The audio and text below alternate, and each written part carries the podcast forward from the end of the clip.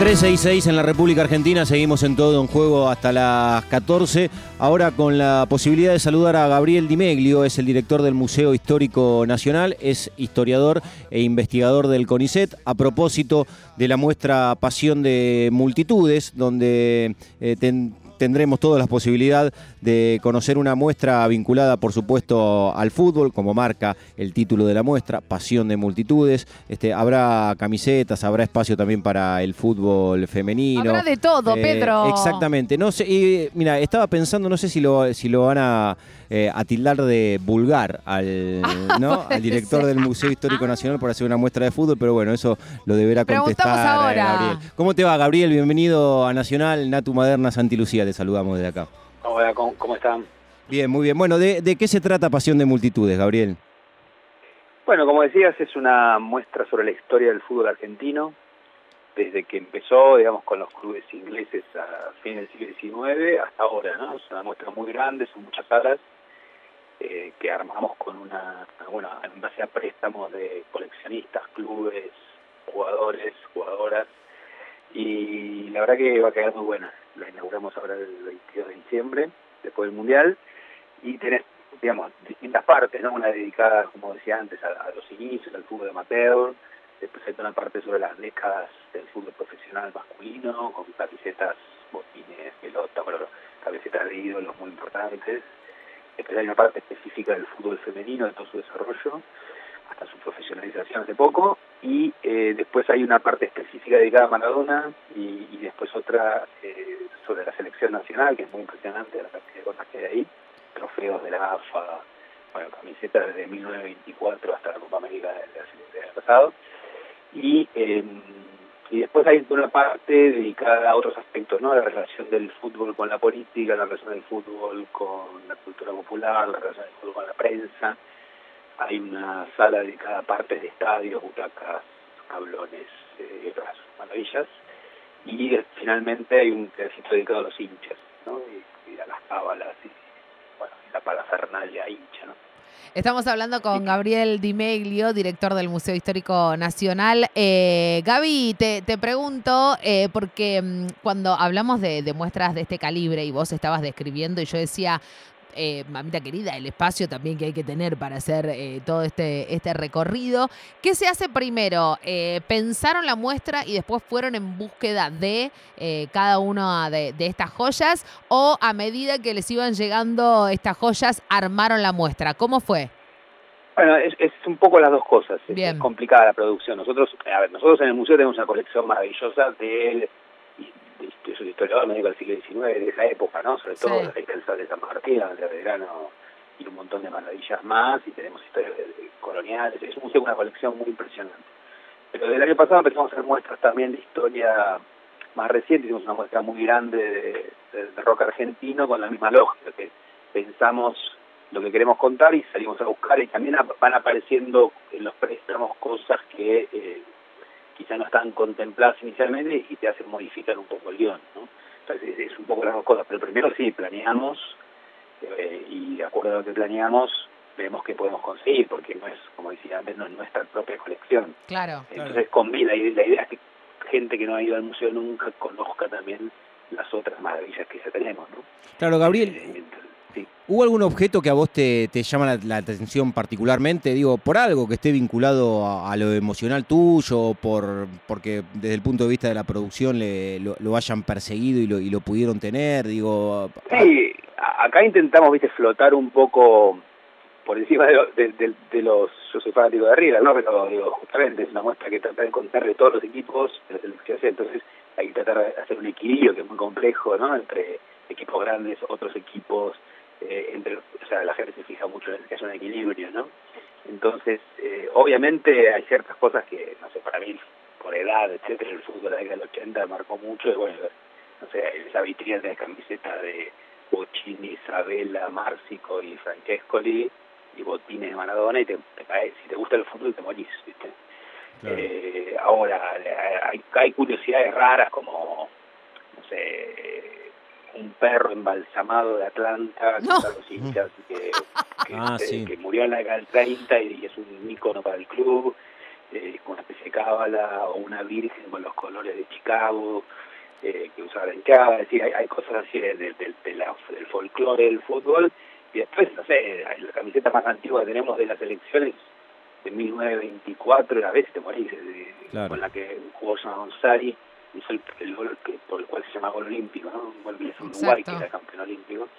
Y la verdad que es, cuando ves la, todas las camisetas de selección, hay una por década seguro o más, y algunas muy importantes, la final del 86, entonces la ves y, bueno, es muy poderoso a nivel visual, ¿no?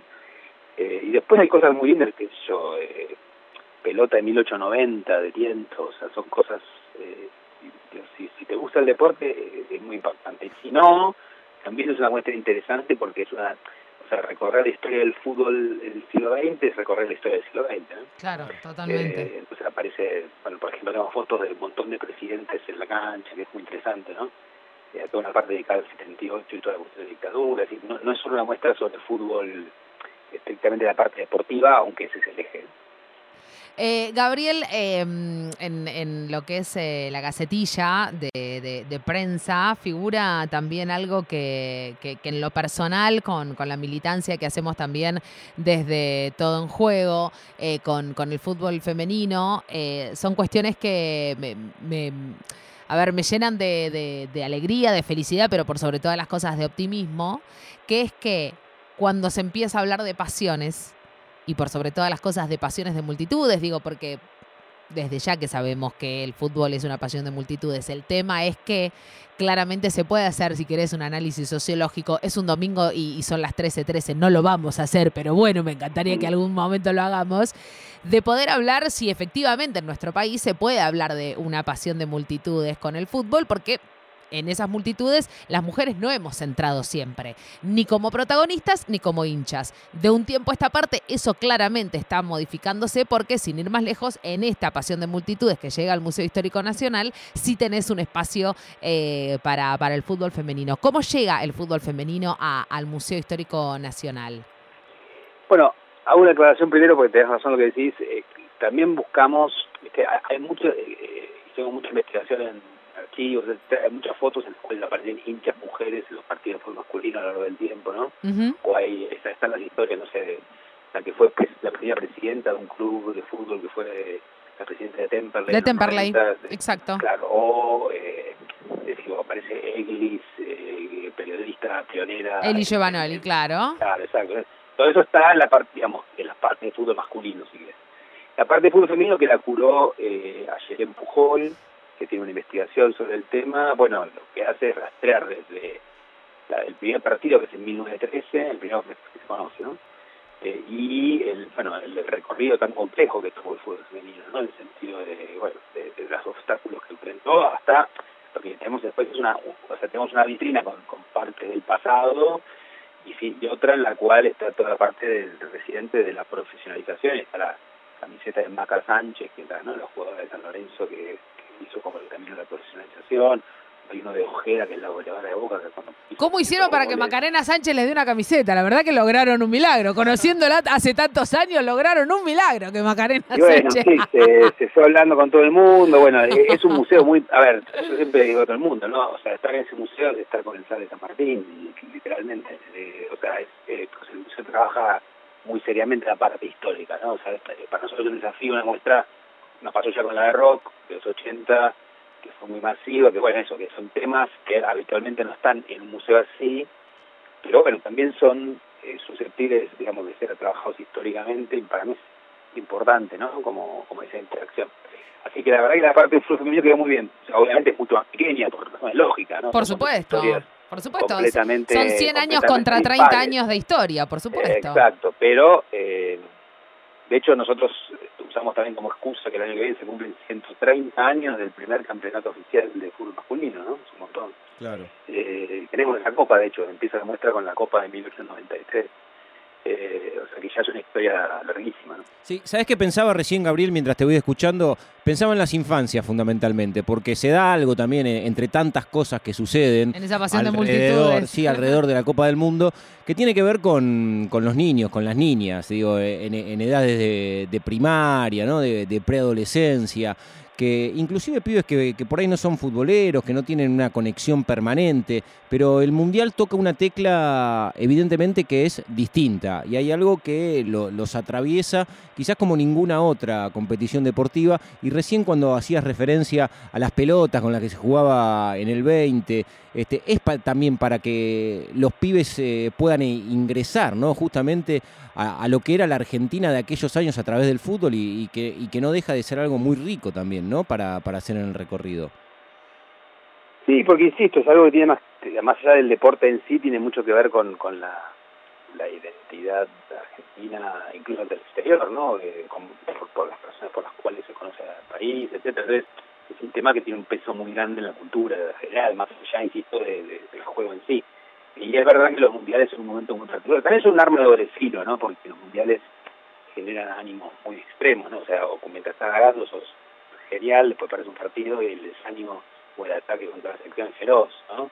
Entonces este, nosotros lo teníamos en cuenta mientras íbamos a la muestra. Pero bueno, hay mucho también de los clubes que ahí la pasión es un poco más este más innegociable, no importa si gana o pierda. Este, pero el, la verdad es que lo que se fue armando, evidentemente sí, puede tener una cosa interesante intergeneracional. De hecho, vamos a hacer también unos talleres afuera, por ejemplo, de cómo se hacen pelotas de trapo, ¿no? Cómo se juega en la calle hace unos años y bueno, eh, algunas cosas de mirar históricamente las figuritas, ¿no? Y toda la parte dedicada a las figuritas que es hermoso porque tiene figuritas de la década del 20 hasta ahora y siempre esa pasión estuvo, ¿no? claro.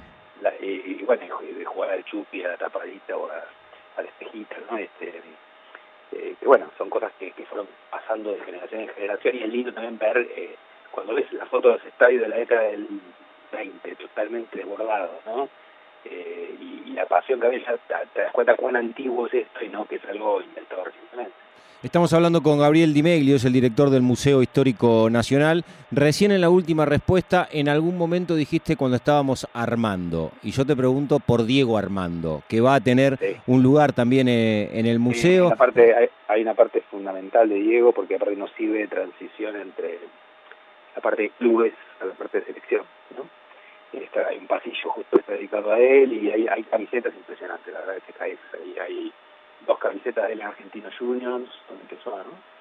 Eh, la de Boca en el 81, la, otra de Boca cuando volvió, una en News, y después tres camisetas con la selección, más botines, más un, bueno, eh, más el trofeo que obtuvo de cebollitas eh, antes de ser profesional. Bueno, la verdad que digo hay un montón, y buenas fotos, y hay, un artista que es San que que hay por distintos lugares del mundo, murales maravillosas que ahí hizo también una pegatina, eh, una obra, digamos, que, que queda muy lindo. Así que la verdad que esa parte va a ser especialmente impactante y también un pedacito dedicado a Messi, ¿no? Este, con camisetas de él y, también una pegatina oh. en la parte de selección. Así que la verdad es que eso, son son camisetas muy poderosas, ¿no? cuando uno las ve tiene esa cosa de museo, de, de, aura, ¿no? De estar en presencia de objetos.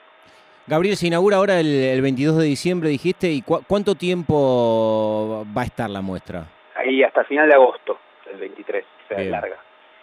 Eh, no tenemos excusa para no ir, ¿eh? No tenemos excusa. Hay que ir, pero, pero no, hay que colgarse, porque digo, con la muestra de rock nos pasó que fue muchísima gente y después también mucha gente sigue yendo a verla y, ¿no? duró nueve meses y termina, pero también la muestra ya va a presta. Son muestras muy grandes que no se pueden sostener mucho tiempo en el tiempo porque... Claro para la redundancia porque hay que volver las cosas. Por supuesto. Este, pero bueno, así que la verdad que va a estar muy bien y bueno, quiero aclarar que la entrada es gratuita, ¿no? Eh, es Museo Nacional y, y, que abrimos de miércoles a domingos de 11 a 19 y los viernes hasta las 9 de la noche también, y también los feriados. Bueno, Gabriel, eh, ojo que podemos hacer un todo en juego, ¿eh? Vamos y hacemos. Estaba, quería, quería preguntarte exclusivamente cuándo, si habría, lo, si habría los domingos. Este, los domingos es nuestro el año que viene. de hecho. Guarda, eh, guarda con el año que viene, este, abrimos la temporada 2023 en el Museo Histórico, ahí en el Pasión de Multitudes. Lo tenemos que organizar. Eh, Gabriel, muchísimas gracias eh, por, por este rato y, por esta charla en, Radio Nacional. Eh, Gabriel Dimeglio, director del Museo Histórico Nacional, también historiador, investigador del CONICET. Este, lo, armamos y, sale un todo en juego entonces el año que viene ahí en el, en el museo con Pasión de Multitudes atrás, como es escenario, como escenografía. ¿Cómo la ves? Perfecto. Hermoso, eh, hecho. Dale, dale. Gabriel, un beso Bárbaro. grande, muchas gracias.